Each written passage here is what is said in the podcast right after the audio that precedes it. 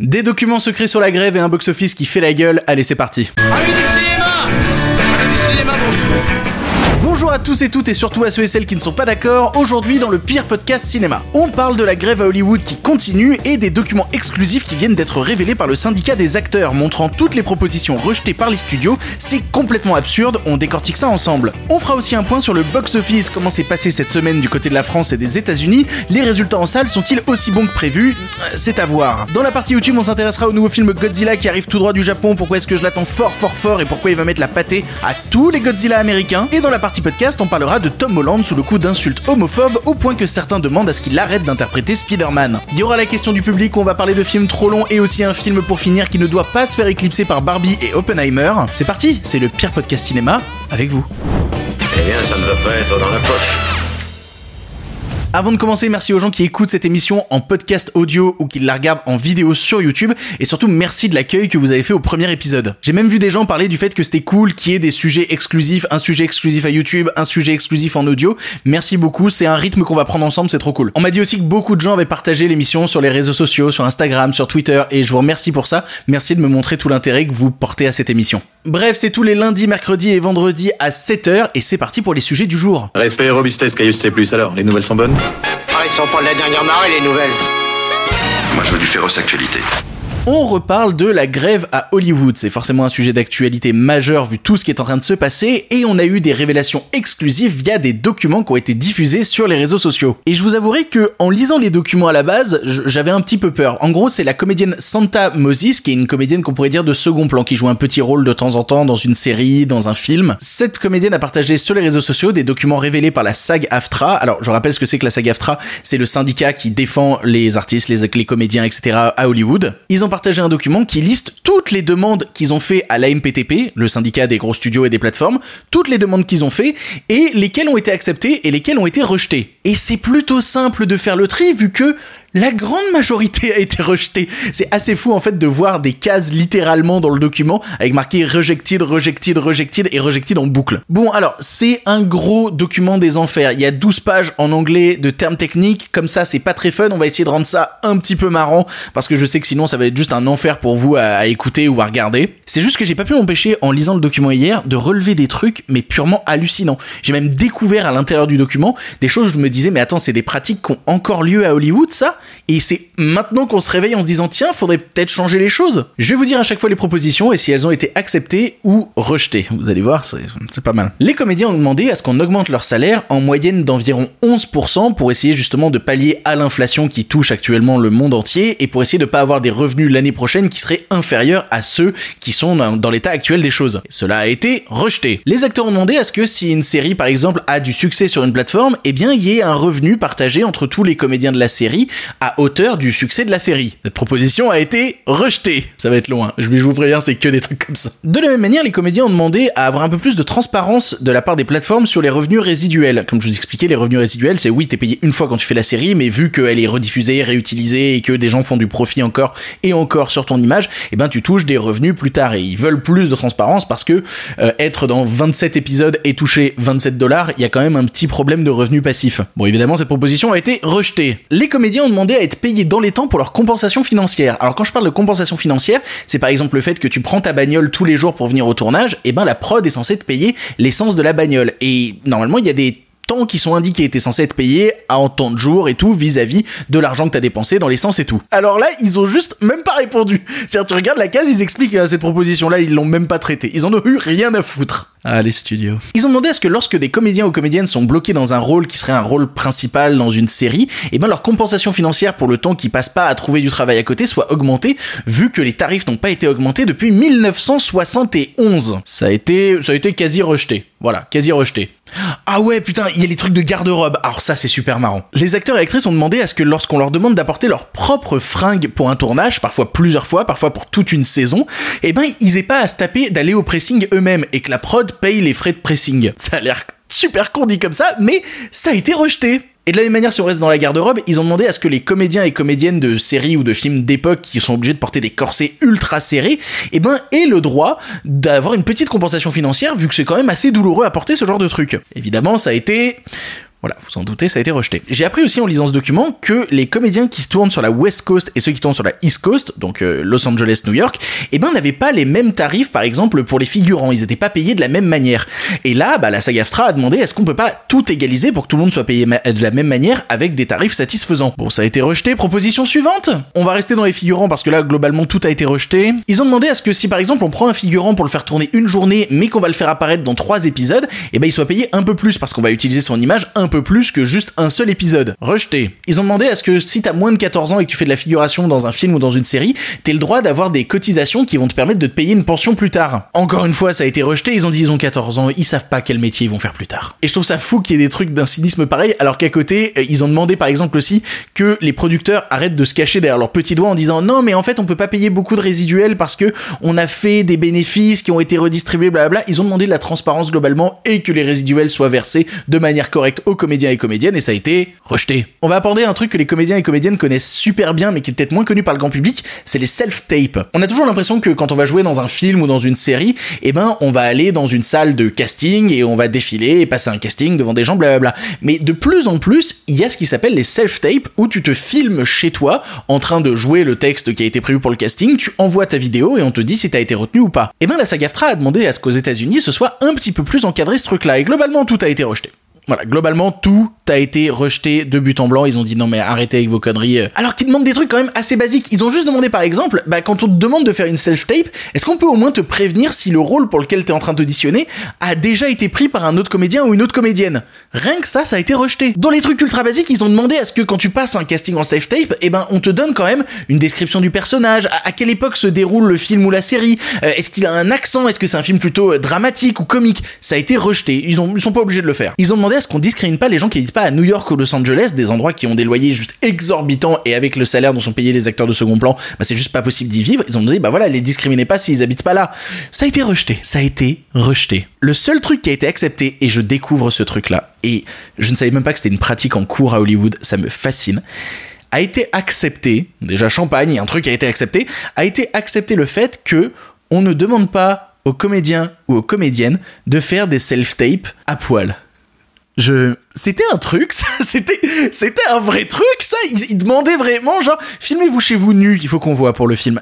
Quoi? Après quand on voit comment ils traitent les comédiens et comédiennes ça m'étonne même pas. Ils ont demandé aussi par exemple à ce que on paye les comédiens et comédiennes dans les temps c'est-à-dire que quand il y a un contrat avec quelque chose de marqué, eh ben on augmente les pénalités si le studio les respecte pas. Et la réponse du studio a été de, bah, de rejeter la proposition évidemment, mais ils ont répondu en détail en disant euh, tout le monde paye en retard, vous aurez beau augmenter les pénalités, on continuera de payer en retard. C'est pas possible. Il y a aussi eu des propositions concernant les, cascadeurs où on a demandé juste à ce que bah, quand on réutilise leur image, ils aient droit à des paiements résiduels aussi, parce que oui, ok, ils doivent se fondre dans la peau d'un acteur et faire les cascades pour lui, mais ils sont quand même à l'image. Et aussi que quand on les fait venir une journée sur un plateau et qu'ils vont bosser qu'une heure et tout le reste ils vont passer à attendre et à pas se reposer alors qu'ils ont peut-être des grosses cascades à faire le lendemain, bah ils aient droit à une compensation financière. Et globalement on leur a dit bah les revenus résiduels même si t'as bossé 4 jours on t'en payera qu'un et tes jours de repos c'est rejeté. Et c'est quand même terrible que ça a été rejeté parce qu'il y a le Hollywood Reporter qui a dit qu'en juin quand il y avait les sessions de négociation entre la SAG-AFTRA et la MPTP, Tom Cruise était là, Tom Cruise est venu pour défendre les cascadeurs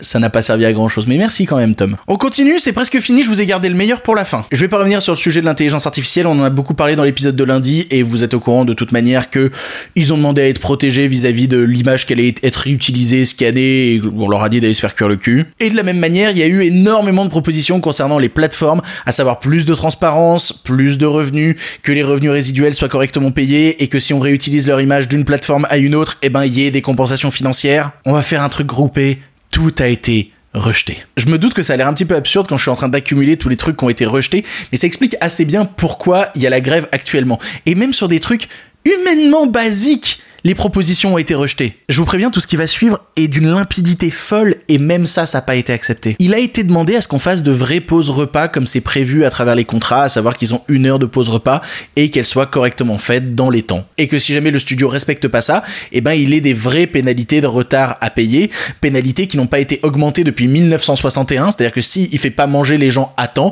eh ben il paye que 35 dollars de pénalité.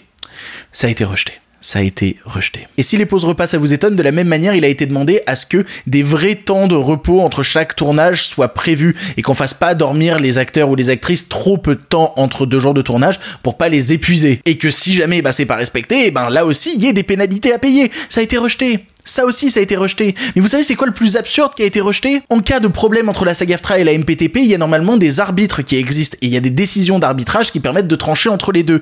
La SAG-AFTRA a demandé à ce que les arbitres qui sont décédés, parce que oui, il y a des arbitres entre-temps qui sont morts, bah que les arbitres qui sont décédés soient remplacés. Ça a été rejeté. La MPTP a répondu des arbitres, il y en a bien assez, on va pas en engager de nouveaux. Ils ont juste pas voulu remplacer les morts. Putain Et la dernière pour conclure, la SAG-AFTRA a juste demandé de la transparence pour voir si les termes du contrat allaient être respectés par la MPTP. Ça a été rejeté. Voilà, encore. Bref, c'est en découvrant un peu plus en détail le fait que les gros studios et les plateformes n'en ont absolument rien à foutre du bien-être des gens qui travaillent pour eux, qu'on se rend compte que la grève qui est actuellement en place est légitime. Sachant que la SAG-AFTRA essaye actuellement de faire bouger les choses, notamment bah là ils en veulent aux gros studios et aux plateformes, mais pas aux petits indépendants. Et ils sont déjà en train de négocier et de discuter pour que certains films indépendants ou certaines productions de séries indépendantes puissent reprendre malgré la grève. Ils sont pleins de bonne volonté et je vous encourage à aller lire le document, je vous mets les sources en description. C'est assez fou si vous parlez anglais, vous allez voir que la SAG-AFTRA a renié sur plein de choses, a dit ok bah ça on l'enlève, ok bah ça on l'enlève, mais acceptez au moins ça ou ça. Et les gros studios ont toujours dit non, c'est mort. Bref, c'est pas prêt de se terminer cette grève, il y a encore beaucoup de choses à rigoler autour. Pour continuer dans l'actualité, faisons un petit bilan du box-office des entrées en salle, que ce soit en France ou sur le territoire américain. Comment est-ce que c'est en train de se passer? Est-ce que les films, les gros blockbusters de l'été arrivent à ramener des gens aux salles? Ou est-ce que les juilletistes préfèrent profiter de la plage et ne pas aller s'enfermer dans des salles pourtant climatisées? Il y a la clim, c'est important. On va parler de la France pour commencer, et évidemment celui qui est en top de la semaine, c'est le Mission Impossible 7, le nouveau, le Messi, le tant attendu, le Tom Cruise qui va dans toutes les salles pour remercier les gens d'aller au cinéma et de remplir les salles de cinéma. Il a fait un bon démarrage en France, il a quasiment fait 800 000 entrées euh, à son premier week-end, ce qui est un bon démarrage, mais si on le remet en perspective des autres Missions Impossibles, c'est pas top non plus. C'est-à-dire qu'en comparaison, c'est le sixième meilleur démarrage sur les 7 films de la saga Mission Impossible. Donc bien, mais... Euh, en deuxième position, juste derrière lui, il y a Indiana Jones 5 qui atteint les 2 millions d'entrées en France. Donc on pourrait se dire putain, 2 millions d'entrées, c'est beau, c'est quand même, il est dans le top 10 des films qui ont fait le plus d'entrées en France cette année. On s'en reparle quand on parle des États-Unis? Ça va pas être drôle. En troisième position cette semaine, il y a Élémentaire, le Pixar qui va bientôt atteindre les 2 millions d'entrées, peut-être. En quatrième position, c'est Miraculous et Ladybug de l'animation française qui va atteindre probablement le million d'entrées, ce qui est complètement ouf, ce qui est absolument hallucinant. Et en cinquième position, c'est Insidious, le dernier né de la saga créée par James Wan, qui n'est pas un très bon film d'horreur, on en reparlera peut-être un jour, il en est à à peu près 500 000 entrées. Pour les nouveautés en France de la semaine dernière, il faut quand même citer deux films, à savoir tout d'abord Les Algues Vertes, qui atteint quand même les 100 000 entrées, c'est quand même pas mal pour un petit score français. Et à côté de ça, Les Herbes Sèches, nouveau film de Célan, qui lui par contre souffre de sa durée, le film dure 3h17, est assez peu distribué du coup vu tout ce qu'il y a à côté comme raz-de-marée de films qui durent longtemps, genre Le Mission Impossible. Il atteint à peu près les 25 000 entrées, ce qui est bien mais pas top. Et vous allez voir que le bien mais pas top c'est continu parce qu'on va parler maintenant des États-Unis et reparler de Mission Impossible 7 qui fait un score bien mais pas top. À la fin de son premier week-end, il en était à peu près à 80 millions de dollars et à l'étranger, il a déjà accumulé 155 millions de dollars. Donc là comme ça, c'est des gros chiffres, ça veut pas dire grand-chose. Ce qu'il faut savoir, c'est que c'est l'épisode le plus cher de la franchise et que pour réussir à se rembourser et devenir un succès, il faut qu'il fasse trois fois le score qu'il a fait actuellement. Et le problème, c'est que arrivent en face de lui des gros films comme Barbie et Oppenheimer. Donc il s'agit de tenir pour Tom Cruise qui sait faire des cascades mais peut-il faire des cascades dans les grilles du box-office? C'est une bonne question. Et si on veut aborder un gros flop, il faut revenir sur Indiana Jones 5, qui est en train d'atteindre les 300 millions de dollars. Vous vous dites quoi 300 millions de dollars? C'est un énorme flop. Le film a coûté plus de 300 millions de dollars sans compter le budget marketing qui est à peu près de 350 à 400 millions de dollars. C'est-à-dire que pour que le film soit un succès, il faut qu'il dépasse les 800 millions de dollars au box-office. Autant vous dire qu'avec 300 millions de dollars remplis, eh ben Indiana Jones 5 pour l'instant est un gros bide. Non, le gros succès, il faut en toucher un mot maintenant, et le gros succès surprise qui est actuellement aux États-Unis, c'est Sound of Freedom, un film qui est sorti par un tout petit studio et qui fait mieux sur sa deuxième semaine que sur sa première semaine, ce qui est assez étonnant. Il est actuellement à 85 millions et il bénéficie d'un très gros bouche à oreille aux États-Unis. Pourquoi? Bah Parce que c'est un film qui, pour son scénario et pour l'histoire vraie qu'il dépeint, s'inspire beaucoup des théories QAnon complotistes américaines, au point que notamment Trump va organiser une projection du film avec le comédien principal dans son golf privé. Donc c'est pas une critique que de dire que c'est un public de gens pro-Trump qui défend majoritairement le film et qui permet son bouche à oreille. Le problème c'est qu'on lit pas mal sur les réseaux sociaux beaucoup de conneries s'agissant de ce film et de sa possible distribution en France. Comme je disais aux États-Unis, c'est un tout petit studio qui le distribue. C'est un studio par exemple qui est connu pour avoir fait une série qui s'appelle The Chosen, une série sur la vie du Christ. Et donc du coup, personne dans les distributeurs français ne s'attendait à ce succès éclair aux États-Unis. Personne ne pouvait le prévoir. Donc si actuellement il y a des discussions pour peut-être diffuser le film en France, le distribuer ou quoi que ce soit, bah ça prend du temps, ça demande des négociations entre gros partenaires euh, financiers français et américains. Donc les gens qui commencent à dire sur les réseaux ah ouais personne veut distribuer le film en France, euh, personne veut croire euh, ce qu'il y a dans le film. Alors s'il est distribué en France, on le saura bientôt, mais pas tout de suite. Calmez-vous. Et surtout il faut se rappeler qu'un succès aux États-Unis ça veut pas dire un succès en France. On le voit régulièrement quand il y a des propositions de la part de A24 qui vend ses films en France beaucoup beaucoup beaucoup trop cher. Si le film est porté aux États-Unis par un public pro-Trump, est-ce que tout ce public-là va se déplacer en salle en France? Est-ce que l'aura va se perdurer? Est-ce qu'un distributeur veut prendre le risque? Je veux dire, la situation financière des distributeurs, bah on en parle vu le box-office, elle est quand même pas joyeuse en ce moment. Est-ce qu'ils ont envie de prendre le risque de récupérer un film qui va leur coûter super cher et qui va peut-être se turbo-planter? On rappelle juste, en France, il sort entre 600 et 700 films par an. C'est énorme. Et il est extrêmement rare qu'il y ait des sorties simultanées entre la France et les États-Unis, à part pour les très gros films, les le blockbuster de la semaine. Allez, le blockbuster de la semaine. C'est des choses qui arrivent. Si le film doit sortir en France, il sortira en France. Pour l'instant, on n'en sait rien. Quoi qu'il arrive, c'est un beau succès aux États-Unis. À voir s'il sera un jour disponible par chez nous et ce qu'il y a vraiment dans le film à raconter? Bref, vous l'aurez compris, le box-office, il est bien mais pas top. C'est un peu la phrase récurrente. Comment va le box-office? Bien, mais pas top. Il faut quand même pas dramatiser. Il y a énormément de films qui ont eu des... Enfin, énormément, j'abuse quand même un peu. Il y a des films qui ont eu des gros succès, des gros succès surprises cette année, notamment dans nos salles françaises. On peut parler du film Super Mario qui a dépassé les 7 millions d'entrées, c'est beaucoup beaucoup beaucoup. On se fera un point dans les semaines à venir pour voir comment évolue ce box-office de l'été. On a un peu peur. On a un peu peur. Si tu entends ça, c'est que tu écoutes l'émission en podcast et c'est super sympa. N'hésite pas à laisser une petite note pour dire que tu aimes bien l'émission. Si tu l'aimes, ça fait toujours plaisir. Aujourd'hui, dans la partie podcast, on va parler de Tom Holland parce qu'il y a des choses à dire et que c'est un petit peu compliqué. On va essayer de remettre un petit peu de contexte.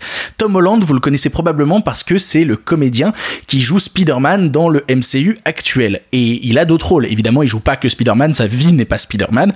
Il joue actuellement dans une série diffusée sur Apple TV qui s'appelle The Crowded Room.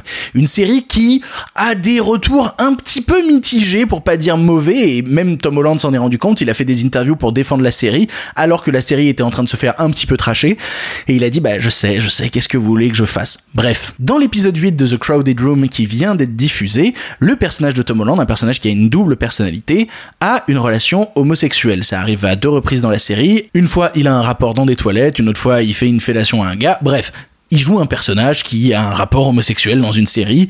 Là, il n'y a pas de quoi devenir complètement fou quand tu apprends ça. Sauf que je dis, il n'y a pas à devenir complètement fou, mais certaines personnes sont devenues complètement ouf, ont commencé à turbo harceler Tom Holland. Je vais vous lire quelques messages choisis que j'ai récupérés euh, à propos de, de cette semi polémique de merde qui revient sur Tom Holland, ont été dit sur les réseaux sociaux, frérot, à un moment donné, faut arrêter, cette scène elle est trop hardcore, un acteur ou pas, euh, c'est ton plus grand rôle Spider-Man, tu fais pas des scènes hautes comme ça, on peut pas faire Spider-Man et ça, désolé, faut être quelque peu cohérent dans ses rôles. Rien d'homophobe, mais si t'es Spider-Man, t'as une image à tenir, tu peux pas aller euh, tapiner dans d'autres films. Rien d'homophobe, mais cette scène a quand même été commentée plus de 200 000 fois sur Twitter, je peux me douter qu'il y a quand même quelques commentaires homophobes dans l'eau. Quand même, un tout petit peu. Alors, outre le fait que ces messages reniflent quelque peu l'homophobie crasse, on va répondre en fact. Voilà, on va parler de facts limpides, et ça me tue de devoir faire ça tellement c'est évident. Tom Holland est un comédien. Voilà, c'est un comédien qui interprète des rôles,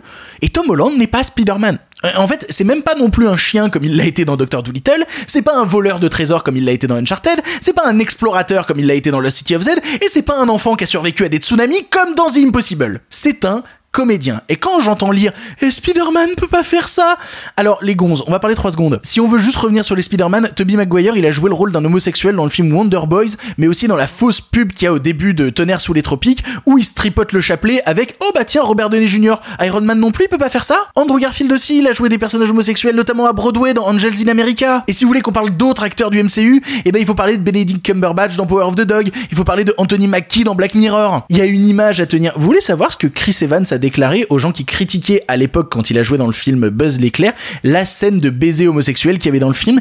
Il a dit que ce sont des idiots qui vont mourir comme des dinosaures. Tous ces commentaires sur les réseaux sociaux, si jamais vous les avez vu passer, ne démontrent qu'une profonde homophobie. Les gens qui postent ça n'en ont rien à foutre de Spider-Man. Et en vrai, vous détestez juste les personnes homosexuelles? C'est tout. Dites-le directement dans votre tweet. Et le harcèlement que reçoit Tom Holland, c'est une honte.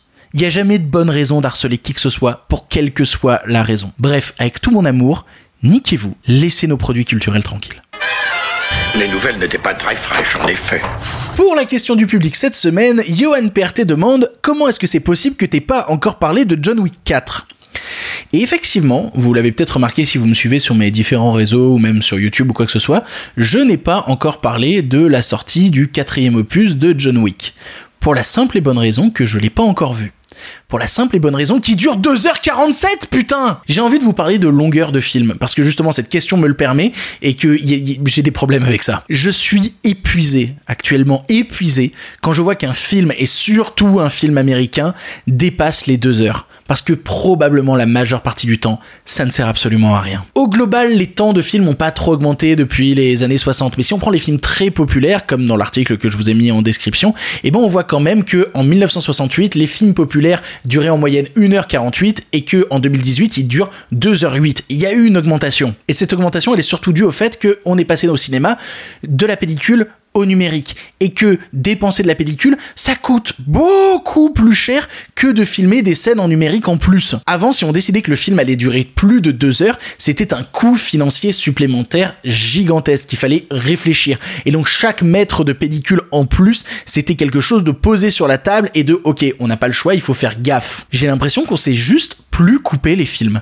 J'ai l'impression juste qu'on fait durer les films ad nauseam, juste parce qu'on peut le faire, qu'il n'y a pas de véritable volonté artistique derrière, comme certains auteurs peuvent en avoir. Vous voyez, j'ai toujours pas vu le Irishman de Martin Scorsese parce que plus de 3h30, j'ai envie de crever. Mais je peux lui faire confiance sur l'idée que, ok, s'il veut que ça dure autant, il y a quelque chose à raconter sur un certain périple américain. Et de la même manière, quand je vois des auteurs en qui j'ai confiance, notamment euh, Ari Aster récemment avec son Boys Afraid qui dure 3 heures, bah, j'y vais les yeux fermés. Je me dis, s'il veut que ça dure 3 heures, il y a quelque chose à raconter autour de ça. Mais quand il s'agit de blockbusters américain, je trouve ça toujours un petit peu prétentieux, genre regardez mon gros caca, que tout le monde voit mon gros caca. Il est tellement loin, mais tellement loin le temps où on avait des blockbusters d'une heure et demie, une heure quarante.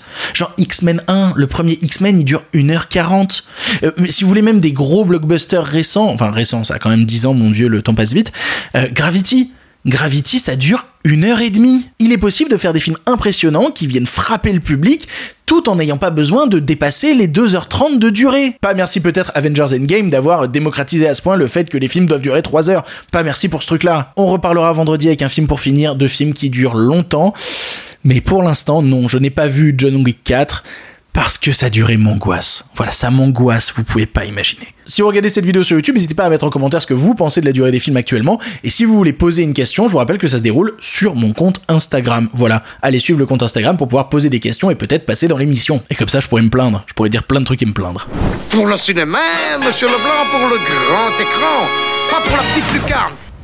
Il est l'heure d'un film pour finir et dans les sorties de cette semaine en France, oui, il y a Barbie, oui, il y a Oppenheimer, mais il y a un petit film qui risque de se faire éclipser alors qu'il est vachement bien. Il faut que je vous parle des ombres persanes.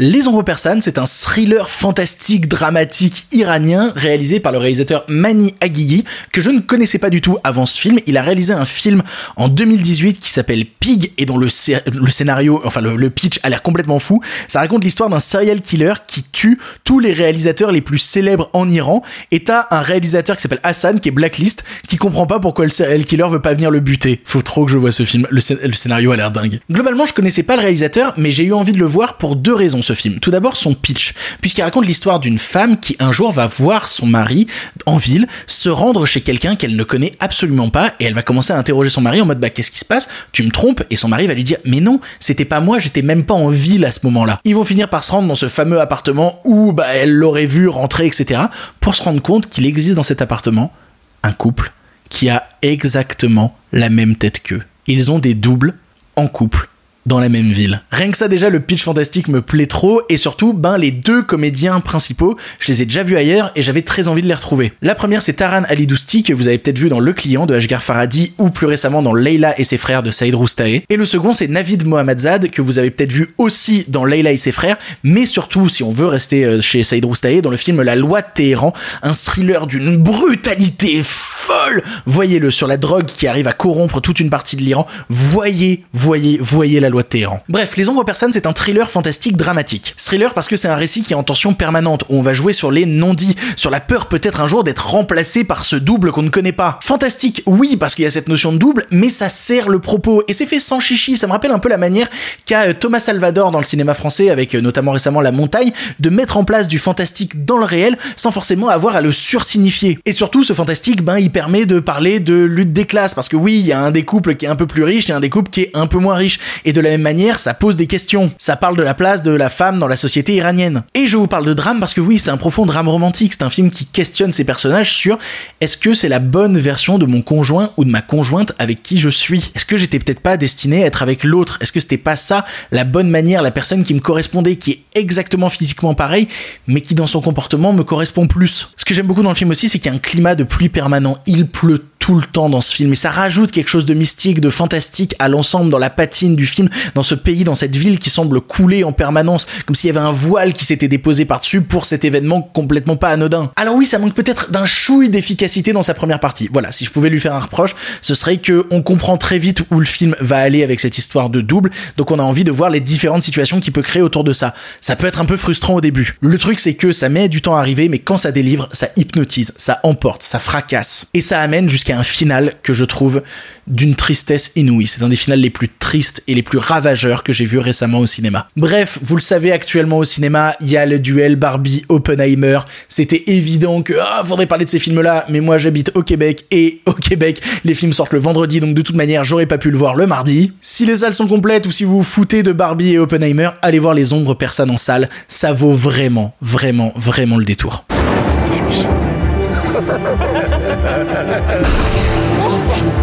شما دوتا خیلی به من رسید. من اشتباه هرچی هست از من تو گنده تره. C'est ainsi que se termine ce nouvel épisode du pire podcast cinéma. On parle beaucoup de la grève, je suis désolé, j'espère que c'est pas trop. Même moi et tout, je vois passer plein de choses sur la grève, la grève, la grève. J'essaye de pas parler de tout tout le temps parce que je veux pas que ça devienne trop lourd.